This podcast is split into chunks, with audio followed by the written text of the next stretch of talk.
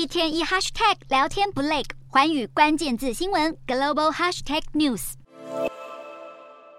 台湾的护国神山台积电近来出现人才短缺危机。积极加大征才力道，更推出了招募影片四部曲，强调身为台积电工程师的美好前景。但就算捧着高薪找人，高压、超时、过劳的工作环境已经成为推力，加上网络企业外商相对优渥的福利夹杀，还是让顶尖工程师纷纷出走。纽约时报在一篇名为《台湾正在减少的战略资产——工程师》报道中，分析了台积电的缺工状况。除了动摇台湾在半导体产业的龙头地位，恐怕也将影响美中台的政治角力。台湾人才是台积电成功关键，但在过去十年，台积电员工总数增加百分之七十，台湾出生率却是直线下降。加上台湾半导体的工作环境是出名的过劳。尤其台积电更是其中的最佳代表。创办人张忠谋多次强调，公司铁的纪律造就了产业奇迹。半夜打电话叫员工上班都不在少数，但超时高压的工作环境也让董事长刘德英坦言，台积电近来最大的挑战是人才短缺。要是台积电人才缺口持续扩大，恐怕将影响美国和中国对台湾的态度。部分军事战略家认为，台积电不可取代的地位是台湾抵抗中国侵略的保证。